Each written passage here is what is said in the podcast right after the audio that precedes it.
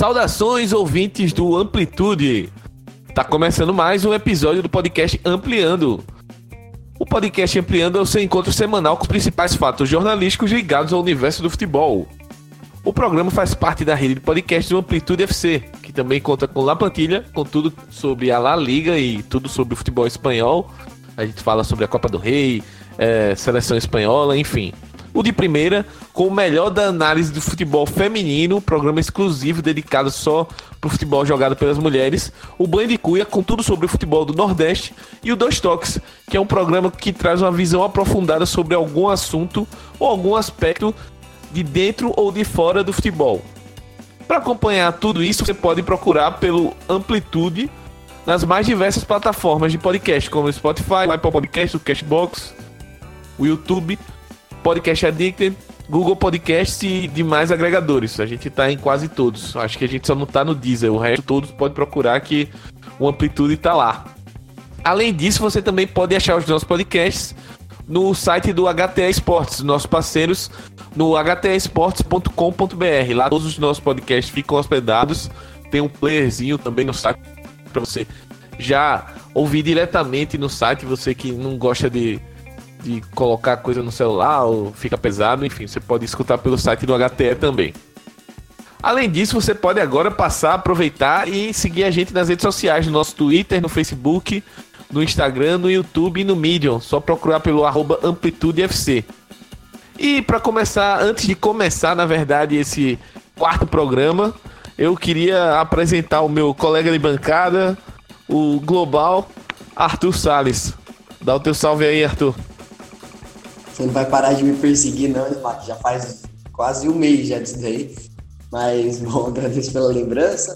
E vamos acostumar o nosso ouvinte, né? Eu vou, eu vou dar aqui um bom almoço, porque eu espero que o pessoal já esteja se acostumando a escutar o Ampliando sempre na, no horário de almoço da quarta-feira, né? O, o esquenta aí para o um grande jogo no, da noite, futebol brasileiro, enfim.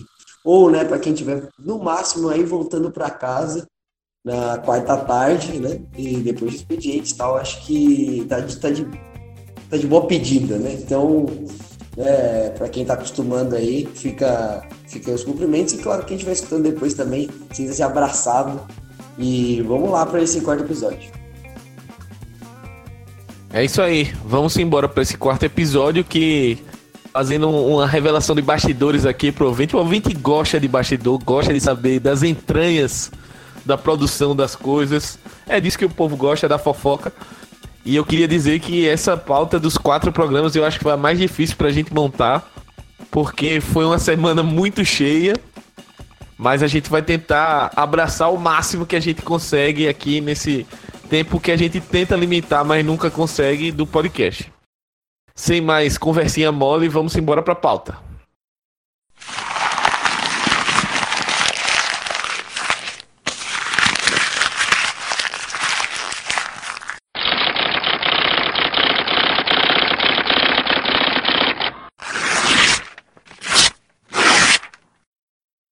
Então, eu acho que para começar, Arthur, a gente pode iniciar nossa pauta falando um pouquinho sobre o assunto mundial, né? Eu acho que esse assunto vai muito além da bola, do futebol. Não é um assunto predominantemente do futebol, mas eu acho que teve suas consequências no futebol também, que são os incêndios na Amazônia. A gente está vivendo uma situação bastante complexa nesse sentido. A floresta vem sofrendo com queimados sistematicamente, nuvens de fumaça que foram vistas é, até por sondas da NASA, do, satélites da NASA. É, a cidade de São Paulo, que é onde o Arthur mora, teve um dia com uma nuvem negra de fumaça justamente gerada pelas queimadas. Enfim, uma situação. Eu, é, até desculpa Fala. aí interromper, e é um relato pessoal mesmo, né? Aproveitar para conversar mesmo com o ouvinte. É, essa segunda-feira e a segunda do, das nuvens aí de fumaça realmente foi um dia muito diferente. É, né, como a gente é paulistano, a gente está acostumado com chuva, mas normalmente no, no verão. Né? E aí pô, se você, você vê aquela escuridão às três horas da tarde, você fala, meu Deus, mas vai cair o mundo hoje. E aí depois, quando eu fui saber o que era, eu até duvidei um pouco, né? Porque nesse mundo que a gente está cheio de, de exageros, né? E você imagina, não, pessoal, você acha fumaça não imagina. E deve ser alguma outra coisa tal. Que realmente dá para acreditar, assim, ficou muito escuro, ficou muito diferente de qualquer coisa que eu vi na vida. Assim, e aí, né, independente de qualquer análise da NASA, do INPE, né, enfim, que tem muita gente querendo argumentar contra, né? mas né, como uma pessoa, né, como uma testemunha ocular do fato, realmente o negócio foi, foi assim, assustador. É, foi bem assustador, mas uh, é, complicado a gente negar os fatos, né? Então, para tentar fazer uma cronologia para o nosso ouvinte que às vezes não tá tão ligado na, na, no assunto ou não pegou como é que começou isso, caiu meio que de paraquedas no assunto. Pô, mas esse incêndio começou como? Basicamente, no dia 10 de agosto, é, uma, a cidade de Novo Progresso, que fica lá no Pará, é, é uma região de, de onde vivem garimpeiros, uma cidade bem pequena, que vivem gente que explora a floresta, etc., pecuaristas. E aí essa, a, a, as pessoas que trabalham lá com essa atividade da, da pecuária resolveram fazer um protesto no dia 10 de agosto e o protesto consistia basicamente em fazer realizar queimadas. Realizar queimadas para demonstrar que uh, uh, a necessidade de se abrirem uh, espaços na floresta para o desenvolvimento. Essa era a alegação. E aí tem várias situações.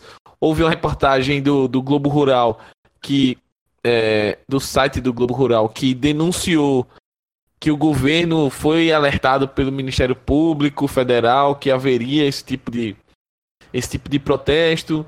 É, o, ao mesmo tempo, o Ministério da Justiça retirou é, a Força Nacional que dava uma salvaguarda aos agentes do IBAMA que promovem fiscalização na região. Então, isso é, a gente sabe que os fiscais, principalmente na região norte ali, que, é, que é, são terras gigantescas, áreas de florestas, se eles não tiverem uma segurança reforçada, é difícil eles exercerem o trabalho deles. Então, a partir daí, a partir desse start na cidade de Novo Progresso, se iniciaram as queimadas e outras cidades é, é, foram aderindo a esse manifesto. É meio bizarro isso, mas o manifesto é queimar a floresta. E outras cidades foram aderindo, aderindo, aderindo. E a gente chega no final do mês de agosto aí com, com índices bem preocupantes na nossa floresta, né? Cerca de 83% a mais de incêndios do que o mesmo período do ano passado. Então é uma situação que preocupa bastante, é, não só o Brasil, como o mundo. Mas, é, para além da análise geopolítica, que eu acho que é um pouco mais complicado da gente fazer, é, eu achei. Xadrez verbal, né? ah, sim. É, é, recomendo, inclusive, o último episódio do Xadrez Verbal, podcast lá da Central 3. É, tem um bloco dedicado a essa questão da Amazônia. Eu acho que tá bem interessante, tá, um, tá uma coisa bem.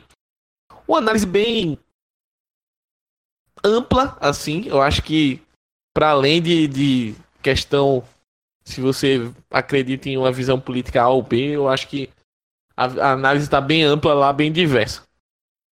E, mas voltando ao campo do futebol, é, duas coisas chamaram a atenção. Primeiro foi o jogo da Série C entre Atlético Acreano e Aluverdense, que foi um jogo que não valia mais nada, porque as duas equipes acabaram caindo de divisão, caindo para a Série D. Mas o que chamou a atenção no jogo, Arthur, foi a quantidade de fumaça que estava na arena lá no Acre. E o jogo teve que ser paralisado por causa da fumaça de queimadas. Então, assim, é, é uma situação que afetou diretamente um jogo de futebol, que é o nosso, o nosso mote aqui no podcast. E para além disso, é, os clubes brasileiros começaram a se manifestar por conta do, das queimadas. Então a gente viu uma manifestação muito interessante do Corinthians.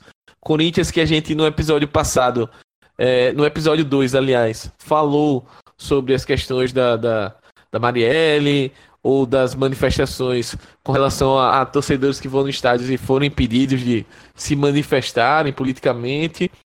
Mas o Corinthians foi e comprou essa briga com relação à Amazônia. E outros clubes se manifestaram, como o Palmeiras, como o Bahia e tantos outros. Eu me recordo desses três de cabeça aqui que se manifestaram. Mas, é, e para além disso, também jogadores, né? É, atletas do, do, futebol, como Cristiano Ronaldo, é, o Vinícius Júnior. Eu me recordo o Lewis Hamilton da Fórmula 1 e alguns grandes nomes. E nesse, nesse meio todo, é uma coisa que me chateou muito, Arthur, já passando a palavra para você, é algumas pessoas querendo relativizar ou é, diminuir o que está acontecendo puramente por questão política. Por acreditar que. Uh, por acreditar no, no, governo atual, no sentido de, da política ambiental do governo atual, é, ao, ao, ao modo deles, é uma política que basicamente não é muito diferente de outros governos. É, eu, particularmente, tenho uma visão diferente. Não que outros governos não falharam na política ambiental, isso eu quero deixar bem claro, é, que a questão ambiental no, no Brasil e no mundo é bastante negligenciada. Mas eu queria que tu falasse um pouquinho dessa situação de, de da gente chegar num ponto de ter uma partida de futebol paralisada, de viver num mundo em que as pessoas negam o óbvio por acreditar em, em correntes políticas específicas e etc. É, então, o, em relação à partida do Acre, assim, é, como, como uma testemunha também, né, acho que não tem muito, muito a falar além disso, é bem chocante, né? Porque além da fumaça em si, você consegue ver fogo até, né? Fora do estádio. Então parece que realmente uma cena de filme, assim, né? Um negócio bem, bem assustador. E fica mais, né? Como vai ficar com certeza como um registro, né? E um símbolo aí desse, desse período aí que a gente tem vivido, né?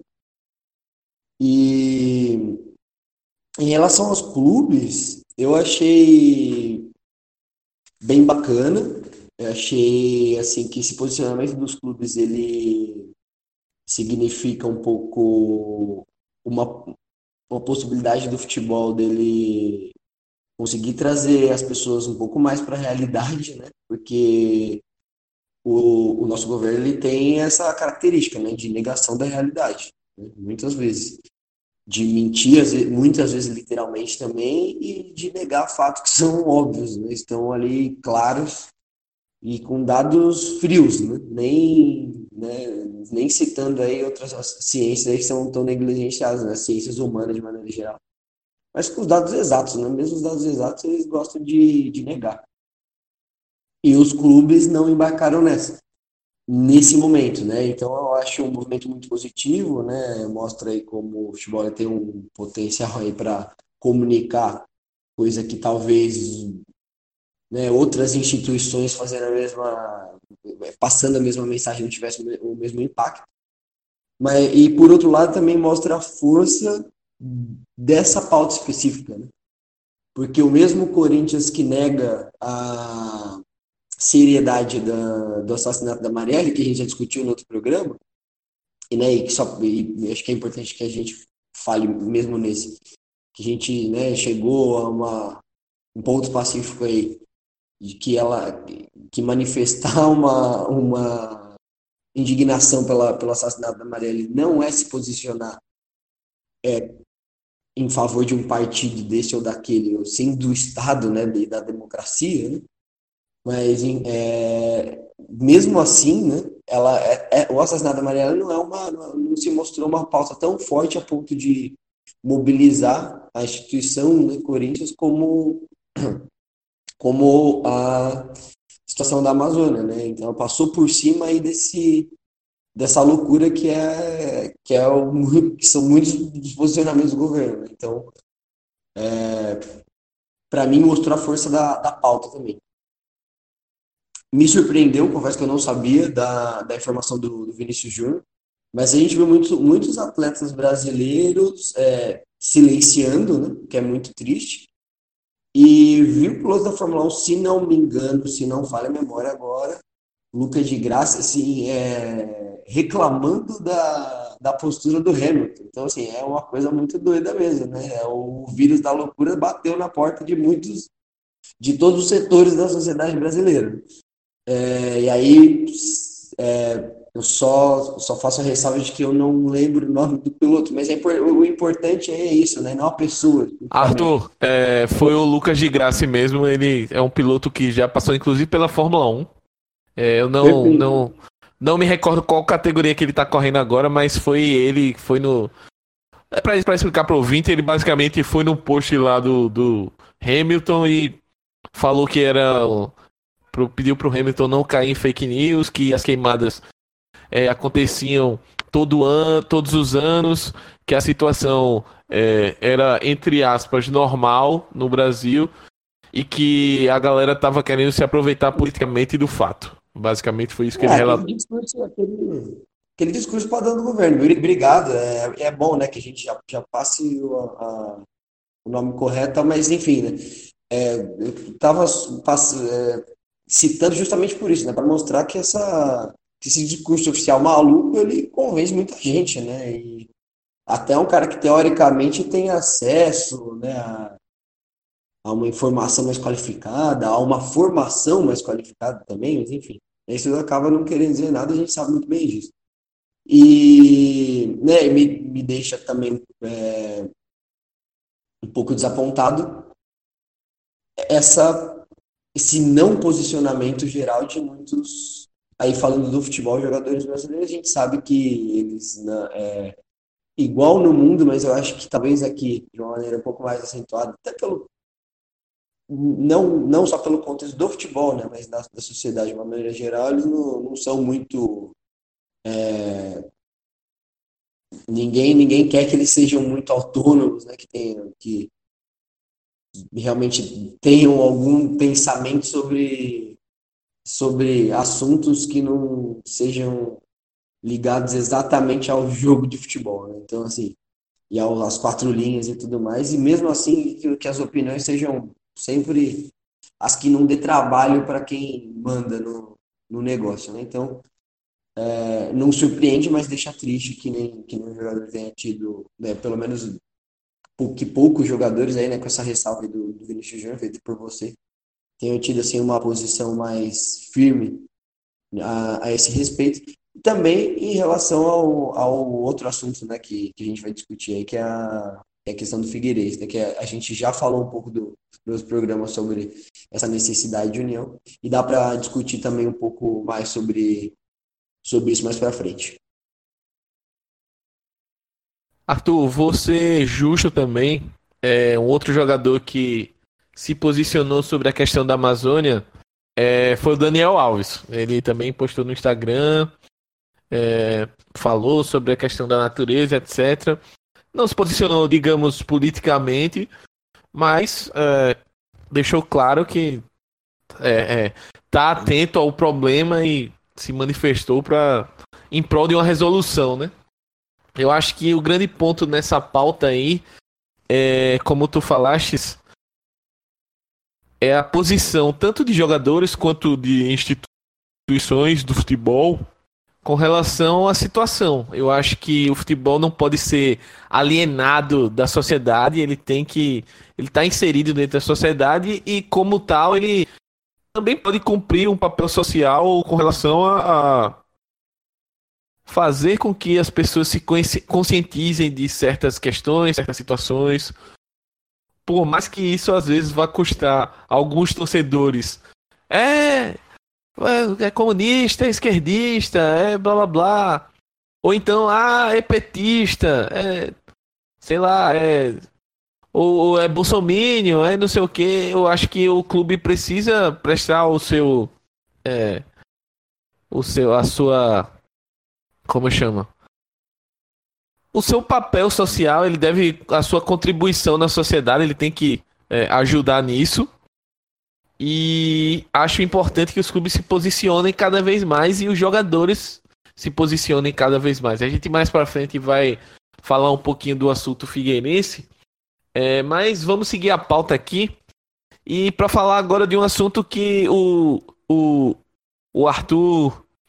Ah, não, vamos, vamos, pro, vamos pro Figueirense logo, já que Arthur mencionou, vamos aproveitar Legal. o gancho aqui. Vamos, tá, vamos, vamos inverter aqui ó, a, a, a situação. É, quem acompanhou o nosso último programa sabe que no, no na semana passada a gente falou é, praticamente um breaking news. É, um breaking news sobre a situação do Figueirense. E de lá pra cá é, surgiram várias situações que a gente acha que a gente avaliou que valia a pena voltar ao tema, né? É, primeiro a questão de que o Figueirense é, na mesma semana do WO, dois dias após, anunciou que havia feito um acordo com os jogadores e anunciou que estava contratando oito novos jogadores. Isso aí é, é um ponto. Logo após essa nota e esse anúncio, os jogadores do Figueirense é, decidiram, convocaram uma, uma entrevista coletiva e a partir daí eles, com, com o clube não cumprindo o acordo de, entre aspas, dizer a verdade na nota que o, que o Figueirense lançou, os jogadores sentiram na obrigação de falarem a verdade, né? E aí falaram, expuseram toda a questão de é, atrasos salariais, tanto deles quanto das categorias de base, quanto de funcionários, é, no mesmo dia, o Figueirense, o Sub-23 de Figueirense, que é o, o, time de aspirantes, não entrou em não entrou em, em campo contra o Santos, então foi mais um WO, só que dessa vez pelo Brasileiro de Aspirantes. E na sexta-feira, o time, o, os jogadores lançaram a nota dizendo que iriam a campo, iriam voltar a jogar é, não pelo torcedor, pelo, aliás, não pelos dirigentes, mas pelos torcedores, né? Acho que uh, o grande ponto do, do, da nota foi esse.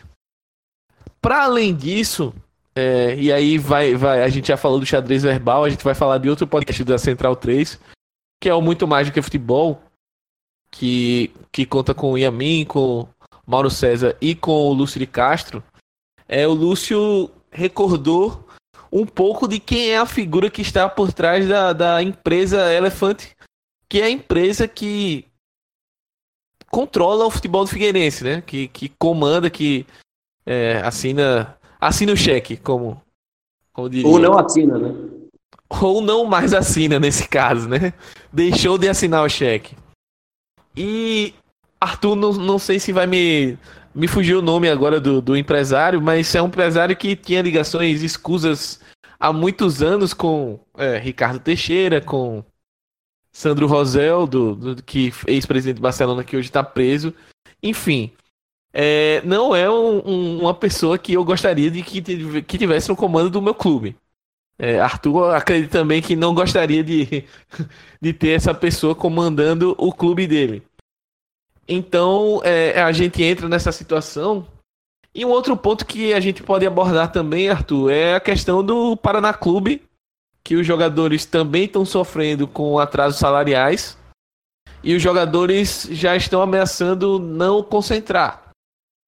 Então, é, o, o, Paraná que estava na Série A o ano passado, nesse ano acabou caindo para a Série B.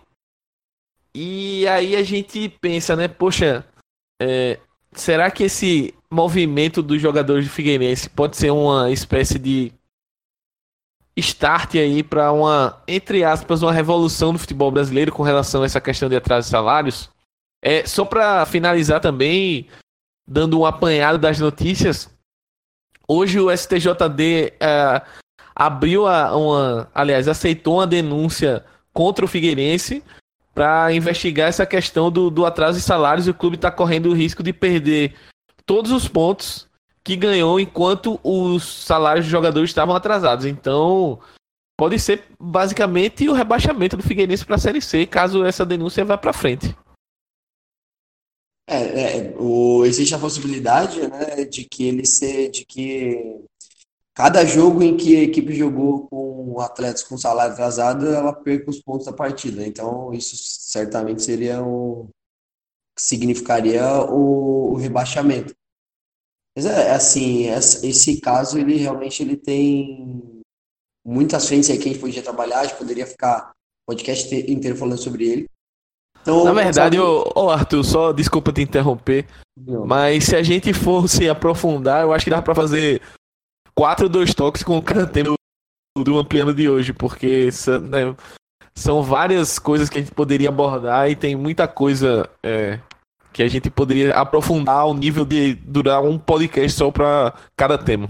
Ah, com certeza, com certeza. E para quem não sabe, né, o Dois Toques é o nosso primeiro podcast, né? Nosso, a gente tem mais o maior carinho nosso programa aí, que tem como mote aí trazer um assunto, aprofundar mais e conversar com, com um ou mais especialistas, né? Um ou dois especialistas sobre o tema. Então, por exemplo, a gente conversar sobre alguém com é, um especialista sobre clube empresa, né, sobre essa questão do fair play financeiro, né, então, né, sobre os direitos de jogadores, né, os direitos trabalhistas, enfim, dava para só, só com, esse, com esses assuntos do Figueirense a gente poderia falar sobre muitas coisas. Um, uma questão que eu acho que, que me saltou os olhos, assim, acho que foi a inteligência no movimento dos jogadores do Figueirense em relação a como se posicionar chamou, você chamou a atenção o problema, né? É, como a gente já disse no podcast passado, não fazemos a menor ideia como foi o tamanho da pressão para que eles jogassem é, contra o Cuiabá na terça passada.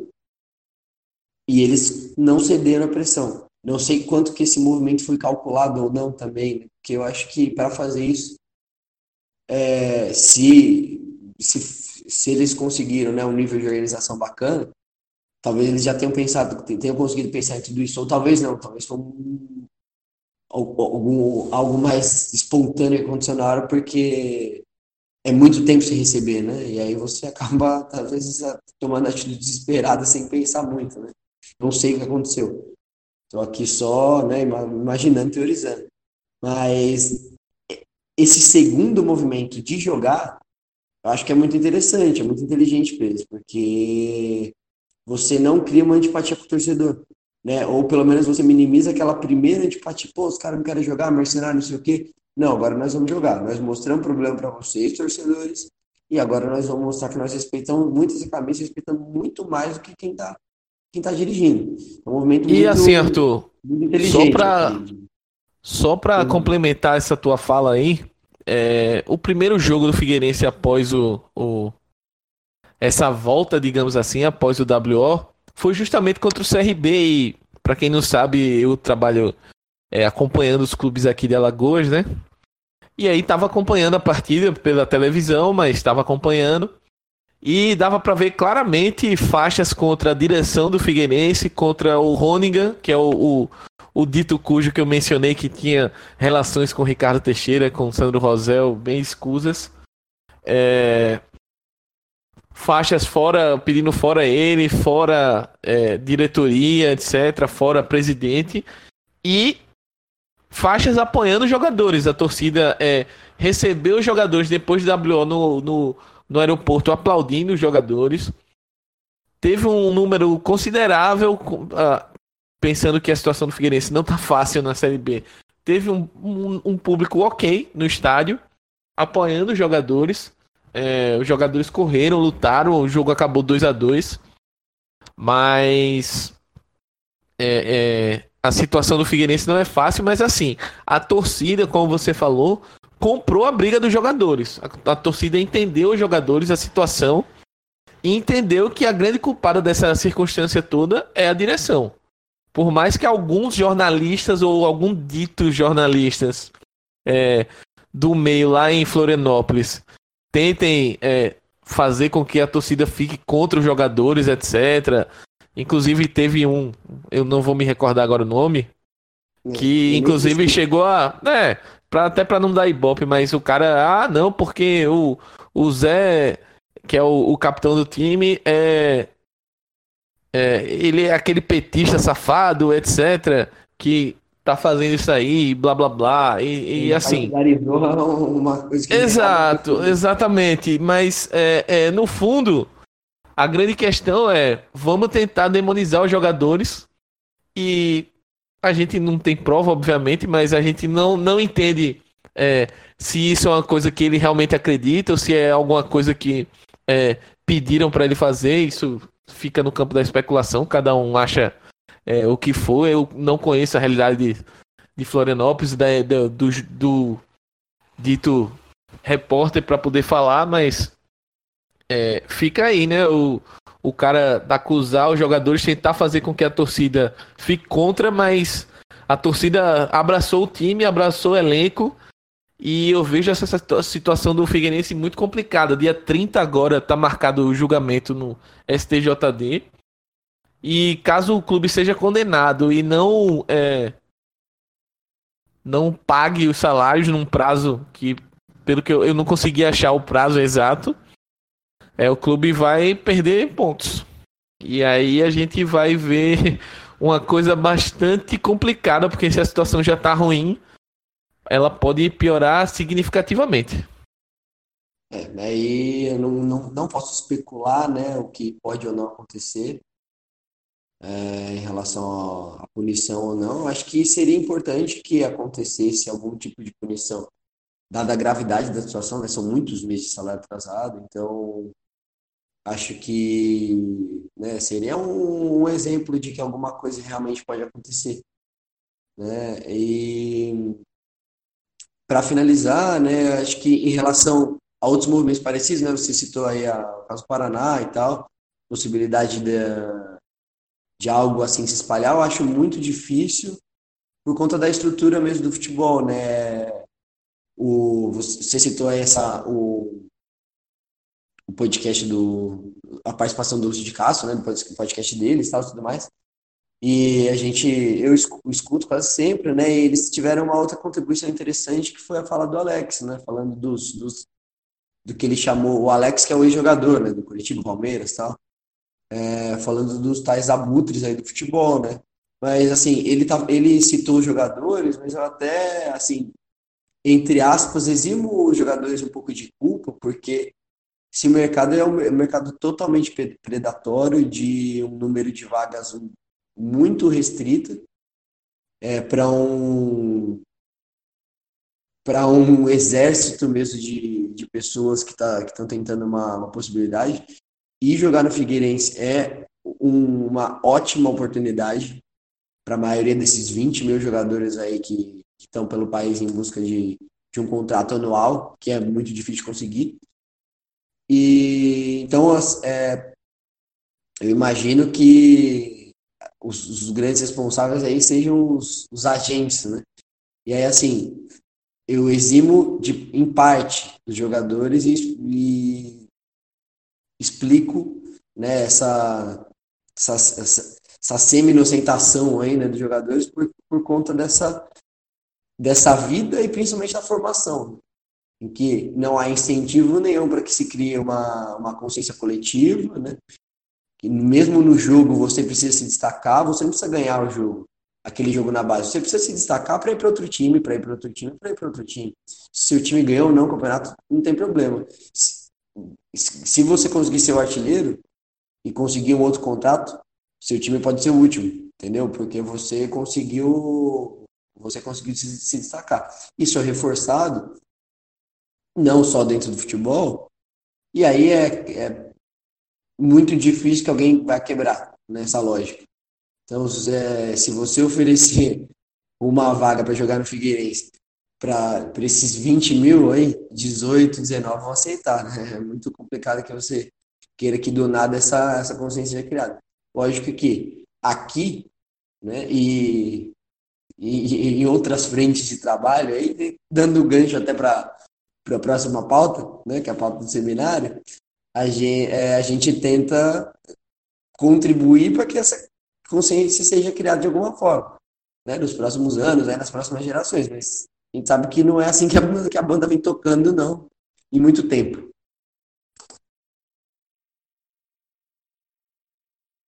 É, eu queria só bater, eu acho que eu já mencionei isso no, no episódio passado, mas uh, só bater de novo na tecla de como a CBF permite isso, né?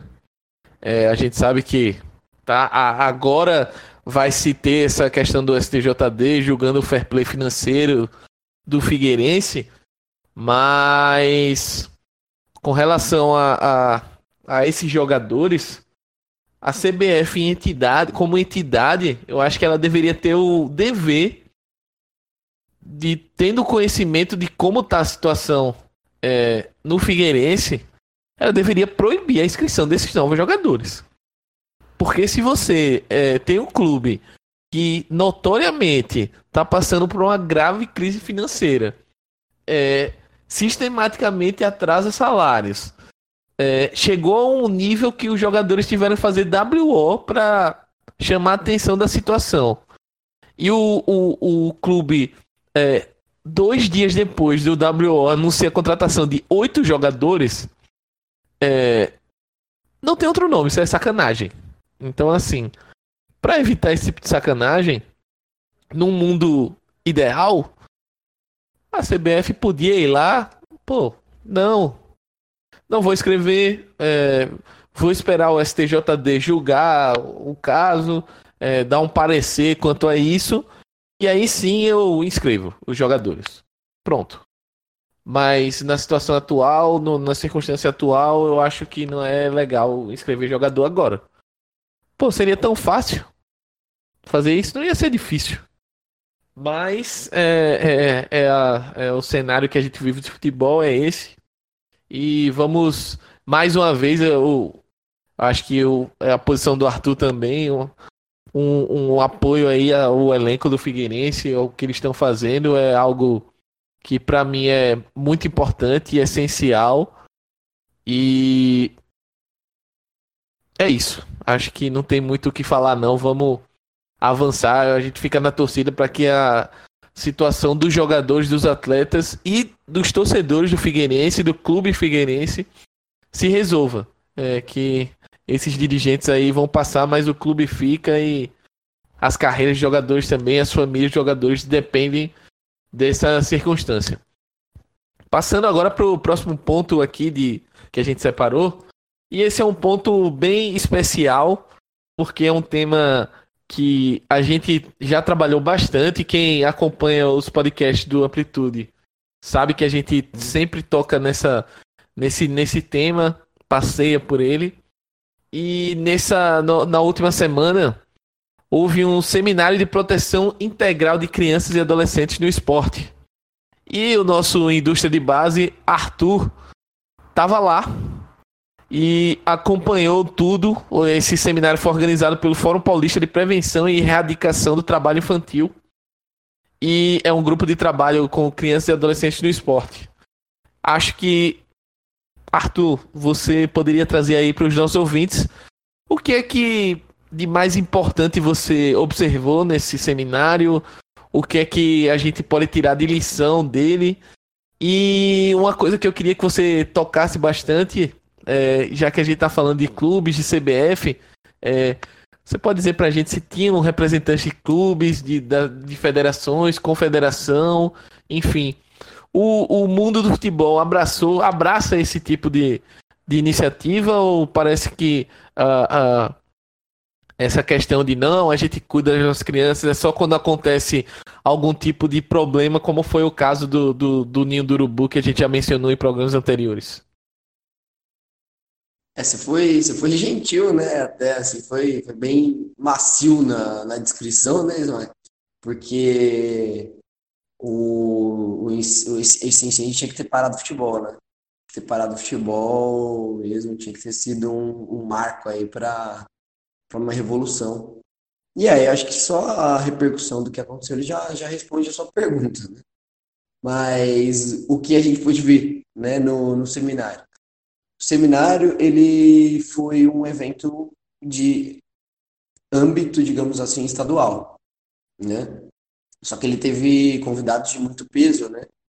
bem, assim, acho que o mais pesado em relação a, a nível né, de, de atuação né, do órgão que ele atua, com certeza foi o Luiz Pedreneiro, que é o presidente do Comitê dos Direitos da, das Crianças né, na ONU. Então, né, é um cara, digamos assim, patente alta né, na, no setor aí. Mas, de qualquer maneira, o, o evento ele era de âmbito estadual. Então, vamos restringir as participações pro, possíveis, né, ou esperadas para os clubes paulistas, né? Mas deixando claro que outros clubes de outros estados aí, Rio de Janeiro, pô, não estamos tão longe, no Paraná, Minas Gerais, enfim, né, os clubes grandes aí tem, tem recurso, né, conseguem se programar para isso, né? Acho que acho que não é não é nenhum absurdo você esperar algo nessa nesse sentido. E não, né, o que a gente viu são os profissionais das respectivas áreas, né, psicologia, da assistência social, né, só que nenhum, nenhum profissional de um nível hierárquico de tomada de decisão, né, o gestor da base ou algo do gênero. Então, apesar de, né, sempre bater na tecla, converso com muitas pessoas desse nível hierárquico que são, se mostram competentes, entendem as, a, as necessidades, mas né, uma ação vale mais que mil palavras, né? Você constatar que nenhum profissional que tem o poder de decisão, ou salvo algum engano, um erro muito crasso da minha parte, né? Mas, enfim, se, se tinha, tinha um, né? E não é isso que a gente espera. Constatar que não, que não tinham profissionais da, desse nível hierárquico capazes realmente de tomar uma decisão na gestão das categorias de base, ou mesmo de liberar recursos para a categoria de base, isso mostra que, é, que esse assunto não é muita, muita prioridade. Né? E aí, já passando para os destaques do, do seminário, eu acho que o. o né, vou passar geral, né? Não, não, vamos, não precisamos passar na fala de cada convidado. Eu recomendo que, que se procure aí, né? Você, jogar aí nas, nas redes aí, é, o Seminário de Proteção Integral de Crianças e Adolescentes no Esporte. Vão, vão soltar os anais do, do seminário, pode ser que soltem e aí a galera pode acompanhar a leitura, no caso, né? E, com certeza você, você vai encontrar os, os convidados, você vai ver que, que eram pessoas assim, de, de, de muita importância no meio. Mas fazendo um apanhadão geral, eu acho que a, a ideia, assim, que entristece um pouco, mas não deixa de ser verdade, é que para que aconteça realmente alguma mudança muito drástica em uma situação que é preocupante, a situação da, da garantia dos direitos das crianças e adolescentes nas categorias de base é muito preocupante, é, só, só acontece alguma mudança se for de uma maneira impositiva, né? E a fala de, de, algum, de algum convidado ali na, na hora é, citou, citou a questão do, do, do futebol das mulheres, né? Os clubes só investiram quando foi uma, uma obrigação, né? Para jogar a Série A, você vai ter que ter o, o time feminino. Então vamos lá, vamos criar. E ainda assim criaram muito na má vontade. O certificado de clube formador é algo que caminha nesse mesmo sentido.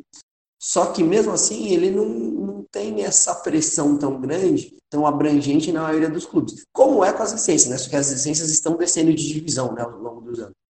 O certificado de clube formador, como ele tem um caráter indenizatório, quem tem consegue não perder o jogador, então só quem, quem busca ter o certificado são os clubes grandes. Por isso que ao longo dos anos, esse número de clubes com certificado oscilou de 35 para 45, aí volta para 42, sobe para 43, não passa disso. São os clubes para os quais assim vale a pena ter esse, esse documento. Mesmo assim, a gente sabe que esse documento não garante muita coisa, porque Flamengo tendo documento, no Flamengo tendo documento, aconteceu o que aconteceu. Então, é, é algo também super discutível. E, e vale outra... ressaltar que é exceção, né, Arthur? É, sempre lembrando que quem tem o documento é exceção. Para quem não, não conhece o trabalho aí do, sobre essa questão do certificado de formação dos clubes da CBF, é, a gente tem vídeo no nosso canal do YouTube, tem podcasts, Tem Sim. o trabalho lá do Indústria de Base também, que é espetacular sobre o assunto. Então, é, tem tudo, tem muito material aí para você, se tiver mais curiosidade de se aprofundar no tema, consumir.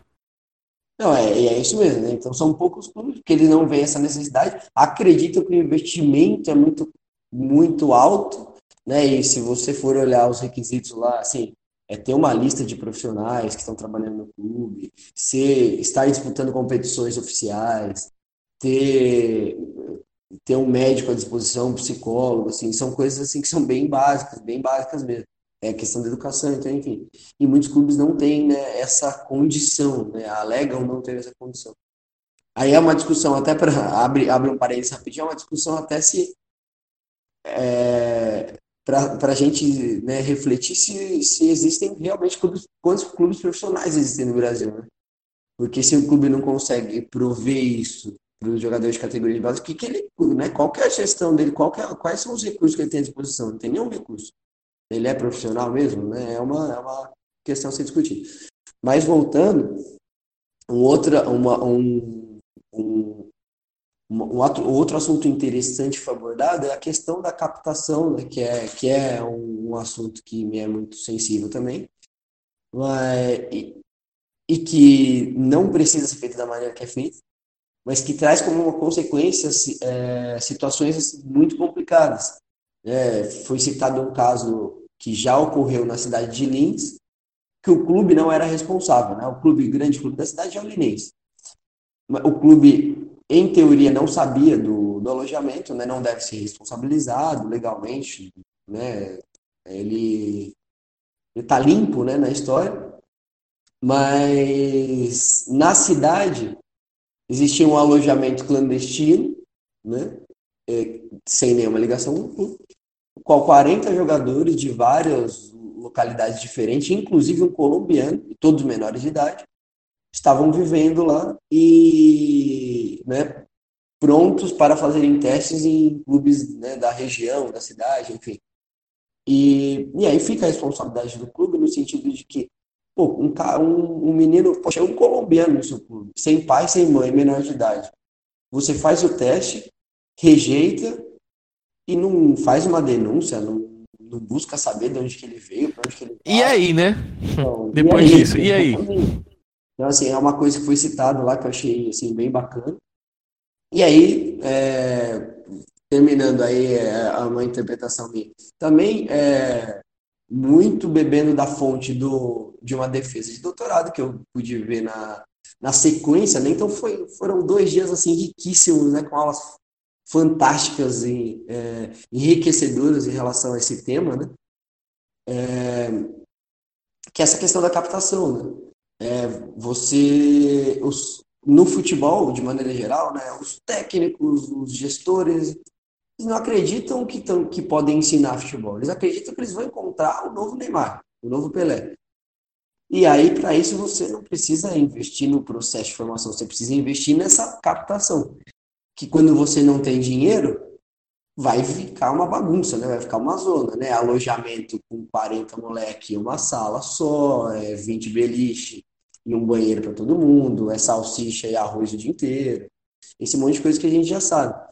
E, e tudo isso, né, ele tem como consequência esse pensamento também. Esse pensamento de que você vai achar o menino, vai achar o talento divino, né, caiu do céu, e que você não tem responsabilidade nenhuma em desenvolver talento, em, em ensinar futebol.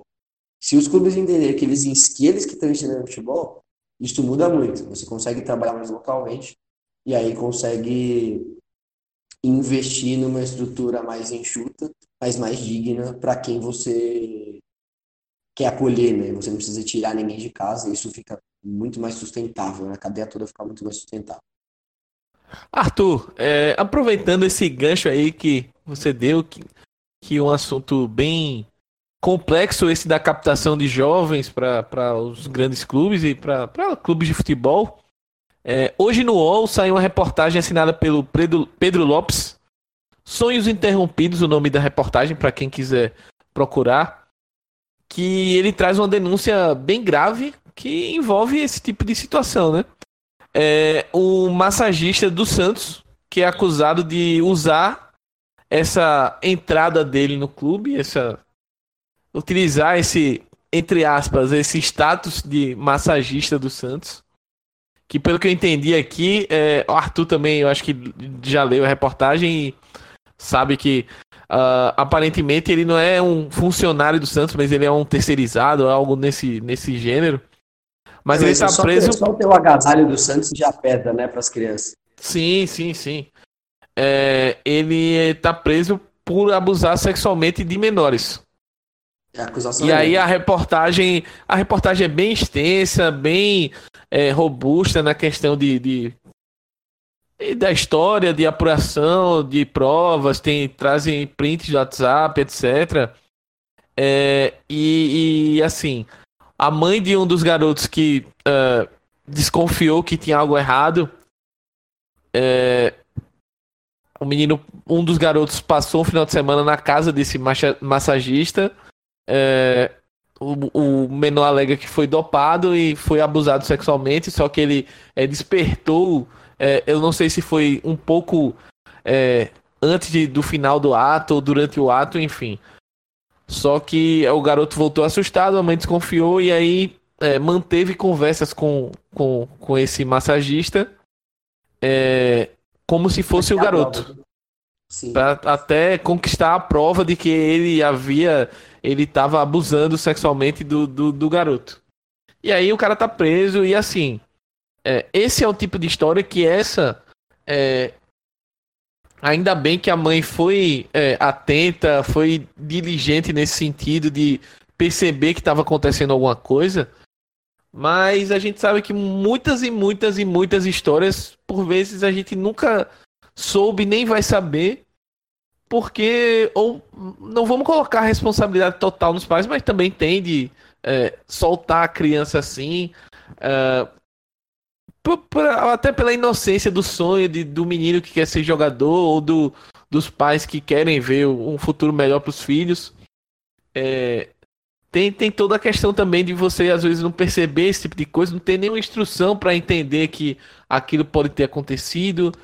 Enfim, é, é muito complicado esse, esse sistema atual que o futebol acaba proporcionando de captação de jogadores. Você tira o cara lá, sei lá, do, do interior do, do Piauí e o cara vai para São Paulo, é um moleque, não tem família, não tem amigo, não tem nada lá vive lá no clube e, assim, depende de que o clube seja, é, tenham 100% de pessoas honestas e que queiram realmente desenvolver o talento do atleta, etc. Mas a gente sabe que o mundo, infelizmente, não é assim. De vez em quando a gente vai se deparar com esse tipo de situação. E qual é a proteção que essas crianças têm, né? Nenhuma. É, Arthur pode falar muito melhor sobre isso, é, mas me chamou muito a atenção esse caso, Arthur. Como é, é detalhado o relato assim, e é até. A palavra é nojento mesmo, assim. É, é nojento o que o que o, o cara aparentemente, eu não posso aqui cravar porque ele não, ah, não foi não condenado ainda, né? Então ele tem direito à defesa, mas aparentemente, até pelas provas que foram apresentadas, o que ele fez é algo bem nojento. Mas eu queria reforçar aqui de novo que é algo que não é tão é, é, excepcional assim nos clubes brasileiros. É uma coisa que acontece com uma frequência, infelizmente, maior do que a gente gostaria que acontecesse. Sim, é, esse caso eu acho que ele, ele é até um pouco menos estrutural me parece, a princípio, porque ele, ele realmente né, é um cara que é pouco mais alheio né, à, à estrutura organizacional né, dos funcionários Santos, né, como, você, como você mencionou. E na reportagem você pode, você pode ver que a, né, eles, o Pedro ele conseguiu entrevistar uma psicóloga e que especialista né, nesse tipo de caso, que, que menciona que, que nesse tipo de caso, o abusador ele tem uma tem uma habilidade social muito grande. Né? Então você junta esse essa habilidade ao peso de uma camisa, né, e a, ao a deslumbre que o futebol causa, né, na família. E aí é, é, é complicado, é pesado mesmo. Claro que a gente tem que sempre estar tá, tá desconfiando, então, mas na hora que, que o negócio acontece, né, na hora que você fica deslumbrado, é difícil, né? Então, eu até fico, eu, eu faço até mais ressalvas né, em relação a, a pensar na família, assim, porque ao que parece o caso assim, foi bem. O, o cara ele, ele tem uma habilidade bem persuasiva mesmo. Mas o, esse, ele também é um caso que demonstra muito a importância de uma participação assim transversal, 360 mesmo, né? Para usar uma palavra da moda assim, né? do de uma rede de proteção preocupada com, os aspectos humanos que englobam aí a, a prevenção de abuso. E aí é psicólogo, é assistente social, é treinador muito bem preparado, é, né, e esses, esses, os funcionários que têm mais um maior contato aí com, com os jogadores também muito bem preparados, muito bem, bem, treinados, uma educação sexual que foi aí eu vou lembrar quem falou isso, né? Porque é um baita companheiro e já participou aqui dos, dos podcasts da casa, né? Da casa é o Breler Pires, né? Falou sobre isso, né? Sobre essa importância também da que é o jornalista, né? Do Del País falou sobre a importância do da educação sexual, né? Ele que já né, mapeou muitos casos de abuso sexual é, relacionado ao esporte, né? então tem tem estofo para falar. E né, você criar nos clubes essa rede para que esse tipo de coisa não aconteça. Infelizmente, como é possível constatar, apesar de pessoas competentes trabalhando nos, nos clubes, principalmente nos clubes grandes, você vê que o ambiente de trabalho ele não ele pressiona no sentido de você não, não dar a, a, a esse assunto, né, a garantia de todos os direitos da, da criança, que envolve não ser molestado, é, o, a prioridade devida. Né? A gente não tem essa prioridade. Porque prioridade é o, é o que é o mais importante. O que é mais importante para o clube? Não, não é essa garantia. Não é. Infelizmente, não é, não é em nenhum lugar. Né? Na sociedade não é assim. Então, no, no clube não seria diferente.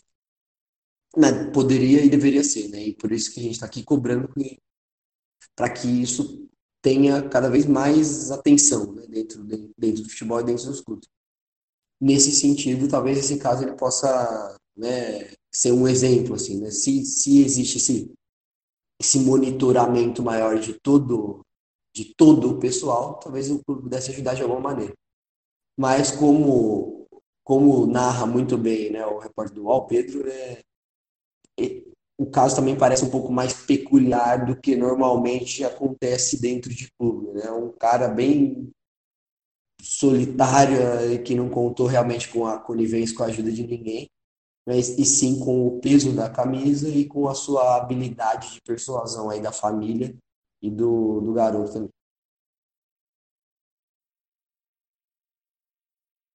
É isso, é um assunto bem complicado, bem extenso. É, Para quem quiser se aprofundar um pouco mais sobre essa questão do, do, da base e direitos das crianças no futebol, acho que tem tem alguns dois toques aí que você pode voltar no feed lá atrás e escutar. Um, um deles é o. Né? falou com o Gabriel. Exato. Exatamente. A gente. O, o, os, um dos primeiros programas, acho que foi o programa número 2, toques número 2 e o número 3, que a gente dedicou é, sobre a base, a formação e a transição entre o, o, a base e o profissional. E aí a gente recebeu o Léo Samaja, que é um, um, argentino, mas que radicado aqui no Brasil, trabalhou muito tempo é, aqui, é, trabalhou com a seleção argentina também. Ele falando um pouquinho dessa questão da transição.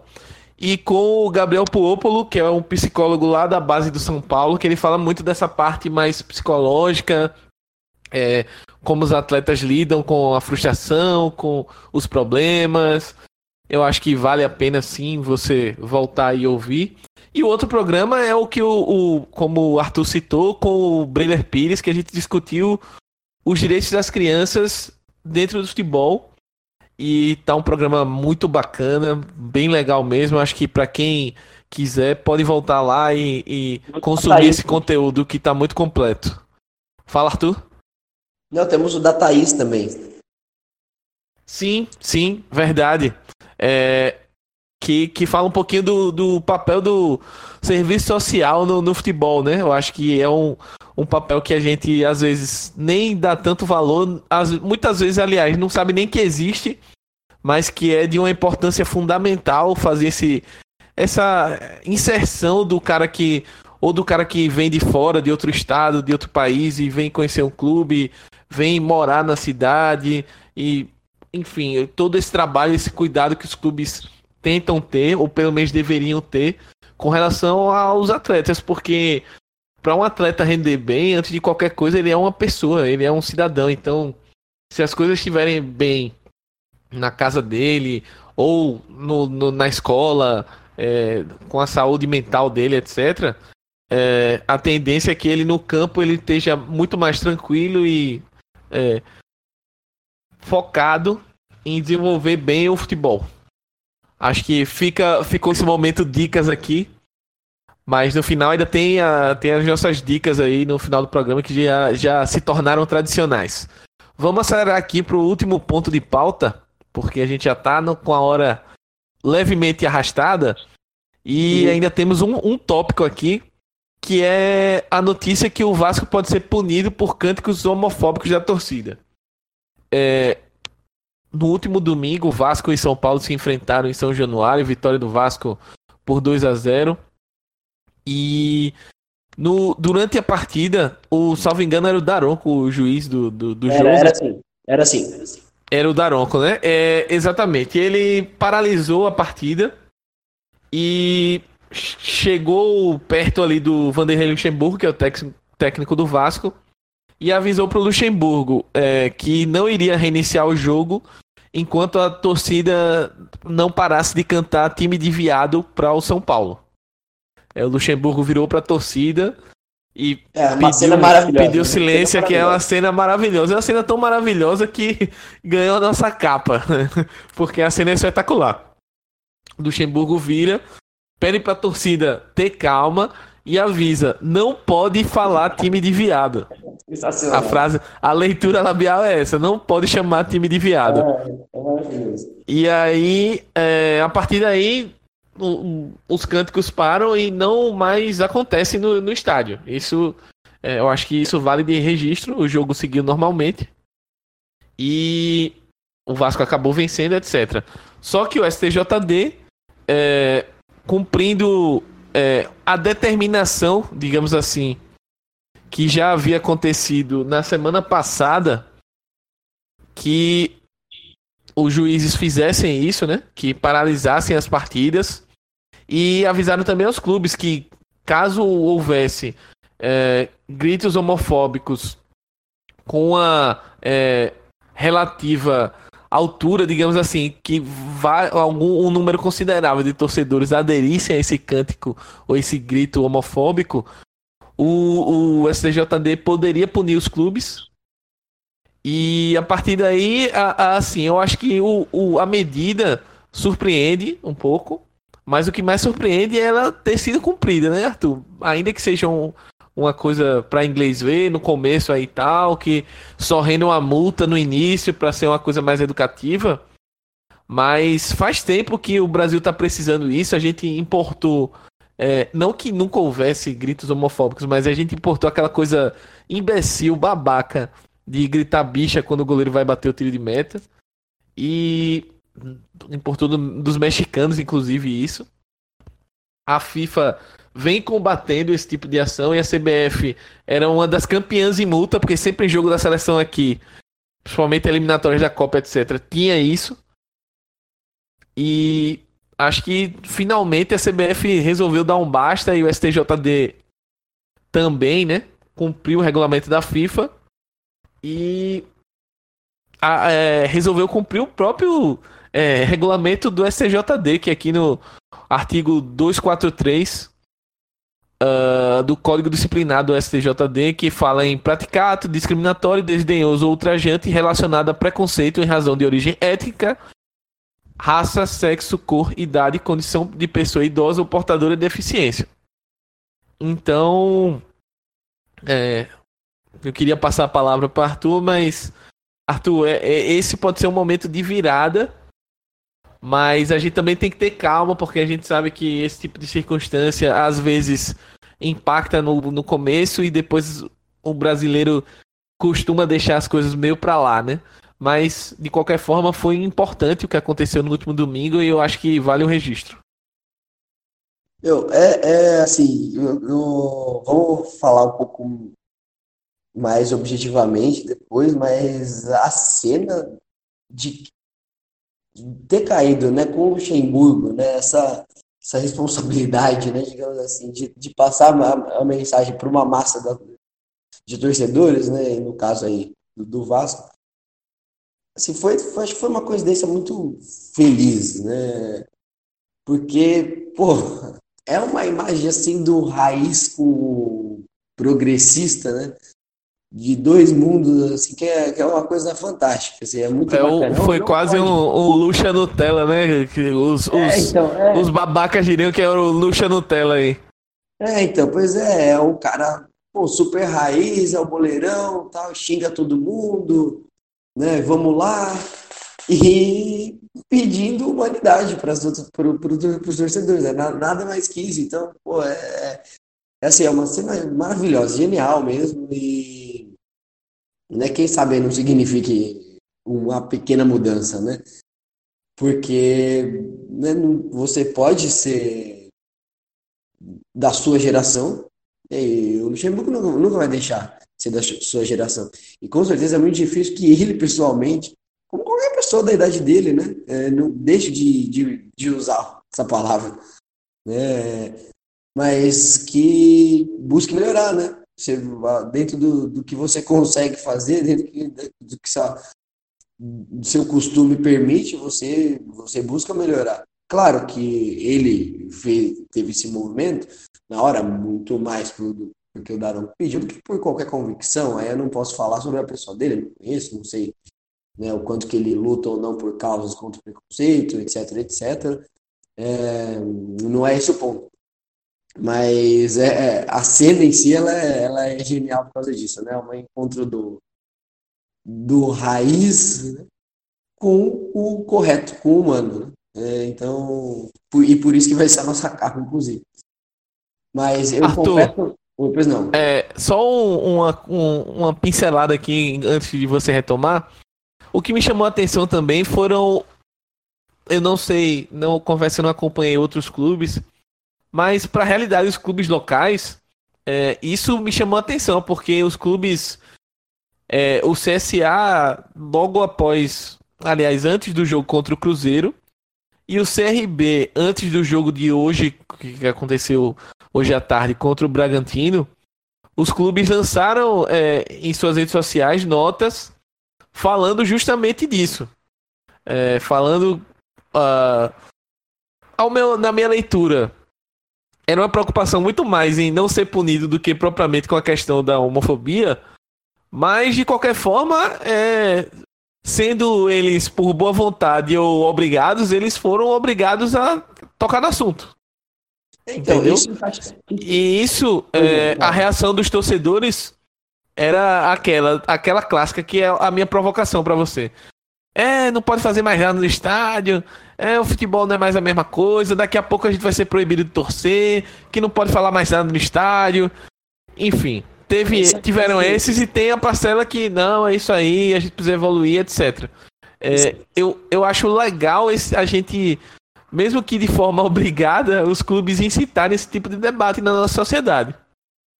É, esse argumento é muito fraco, né? Porque bom, daqui a 50 anos a gente vai ver, né, que chamar, chamar entre aspas os outros de viado, xingar, né, como se fosse um xingamento isso, vai ser passível de punição, de prisão ou, pelo menos de escrutínio público, porque vai ser coisa de gente antiquada.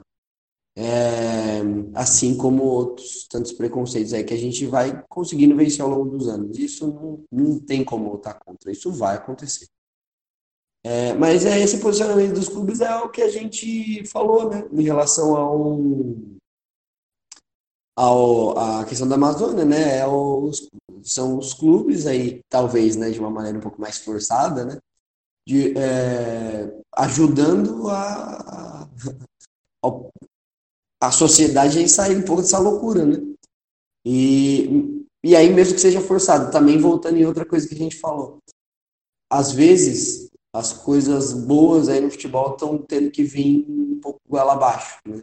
Tem que ser uma pauta mais impositiva, como disseram alguns lá no, no seminário, né, de, de proteção integral direitos das crianças. É, às vezes o tem que vir de cima e, e, e vir de uma maneira mais seca mesmo. Mas se vier para o bem, que, que, que, seja, né? É, seria bom que, que fosse um movimento mais natural, obviamente. Mas, né, e aí, né, como você falou, fica, fica a expectativa, né, para a gente ver os próximos capítulos. Não tem como prever o que, o que vai acontecer, se realmente, por exemplo, o Vasco vai ser punido.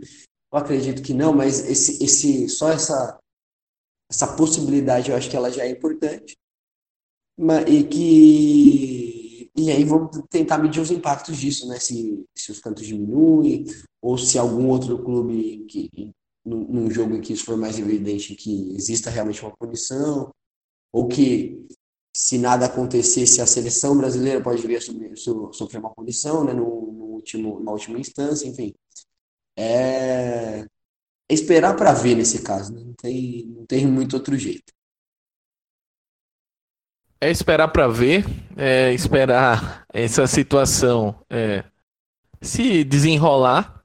E mais uma vez, é, eu acho importante a gente salientar aqui no programa que a questão, por exemplo, a questão da homofobia, a questão do racismo, a questão de outros preconceitos, ela não tem nada, absolutamente nada a ver com direita, esquerda, centro, com o seu espectro político.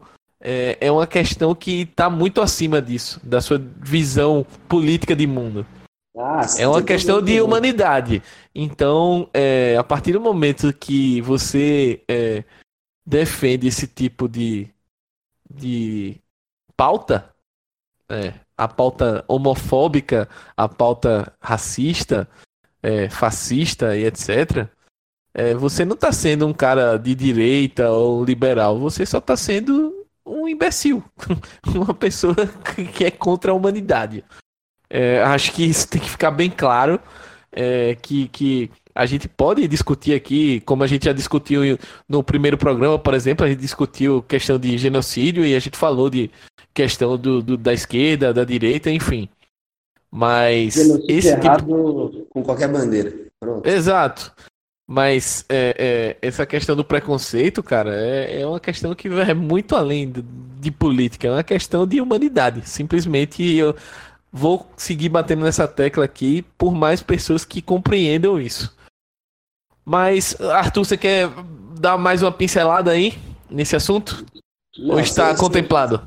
Não, você fechou, você fechou na alta, então vamos manter assim. Então, já que eu fechei na alta, vamos terminar o programa na alta com as nossas dicas culturais, futeboletas e outras coisitas más.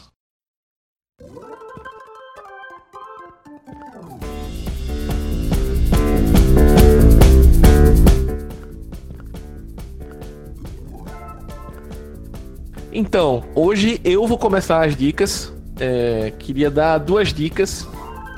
A primeira é uma dica podcastal que aproveitando o nosso, a nossa propaganda 0800 da Central 3, é, eu recomendo bastante um podcast que eu ouvi a semana no final da semana passada, que é o Lado B do Rio, sobre e, e, me fugiu agora o nome da convidada, mas é uma deputada estadual do Rio.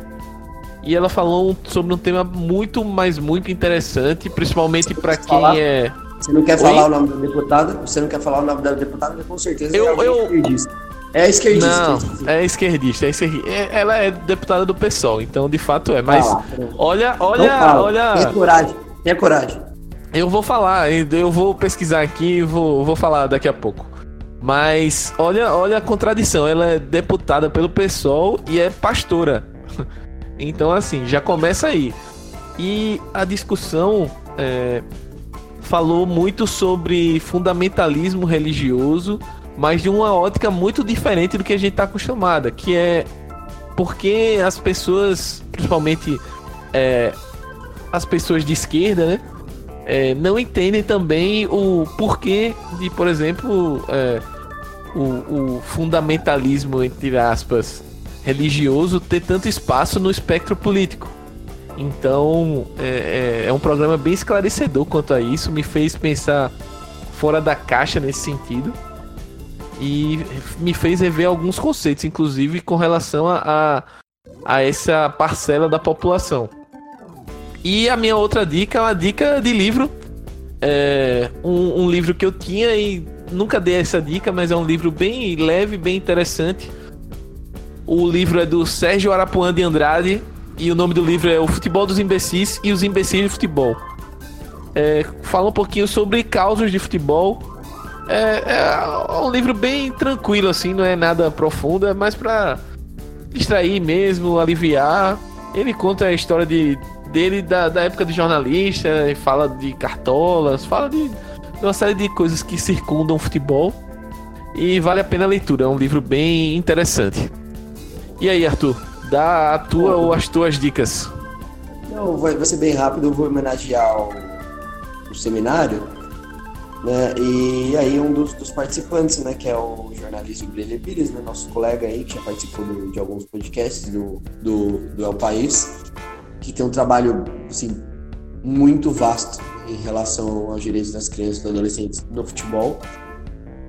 Mas a, a reportagem é sobre o, sobre o assédio sexual, que ele publicou em 2013.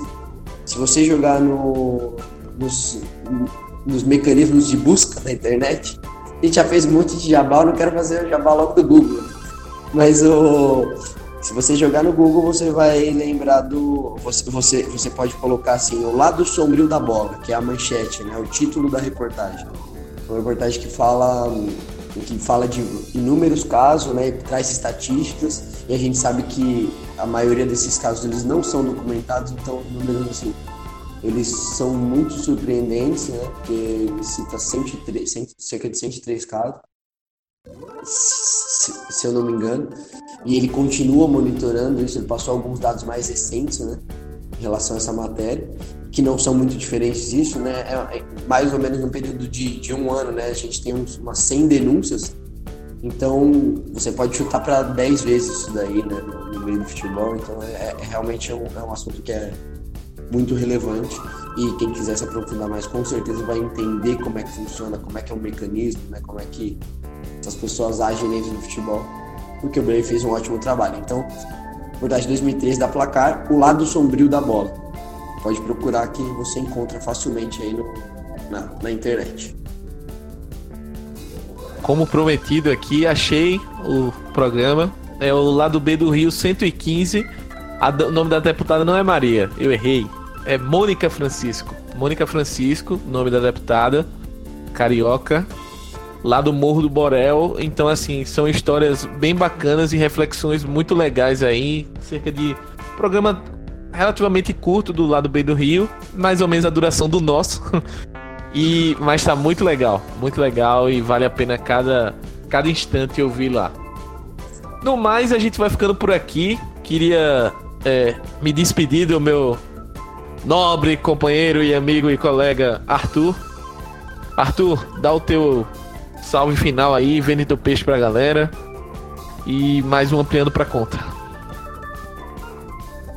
É isso, então quem quiser me encontrar aí nas redes, né, pode me procurar Arthur Salles com TH no Facebook, Arthur com TH também, ponto Salles, ponto Pinto no, no Instagram. E é só isso que a gente tem de redes sociais particulares. Né? Tem, temos aí as redes sociais do Indústria de Base, Facebook, indústria de base.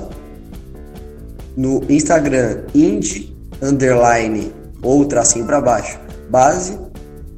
E no Twitter, I maiúsculo, aí indústria de base, né? Então, indústria de base com I maiúsculo, essas são, são as nossas redes, né? Além do site, o www.industriadebase.com e lá a gente tem né, muito conteúdo, né? são cinco anos de conteúdo aí relacionados aos direitos, muitas reportagens, inclusive, né, relacionadas aos direitos das crianças e dos adolescentes no esporte em geral, mas muito mais foco no futebol, futebol masculino, que é o que movimenta mais dinheiro.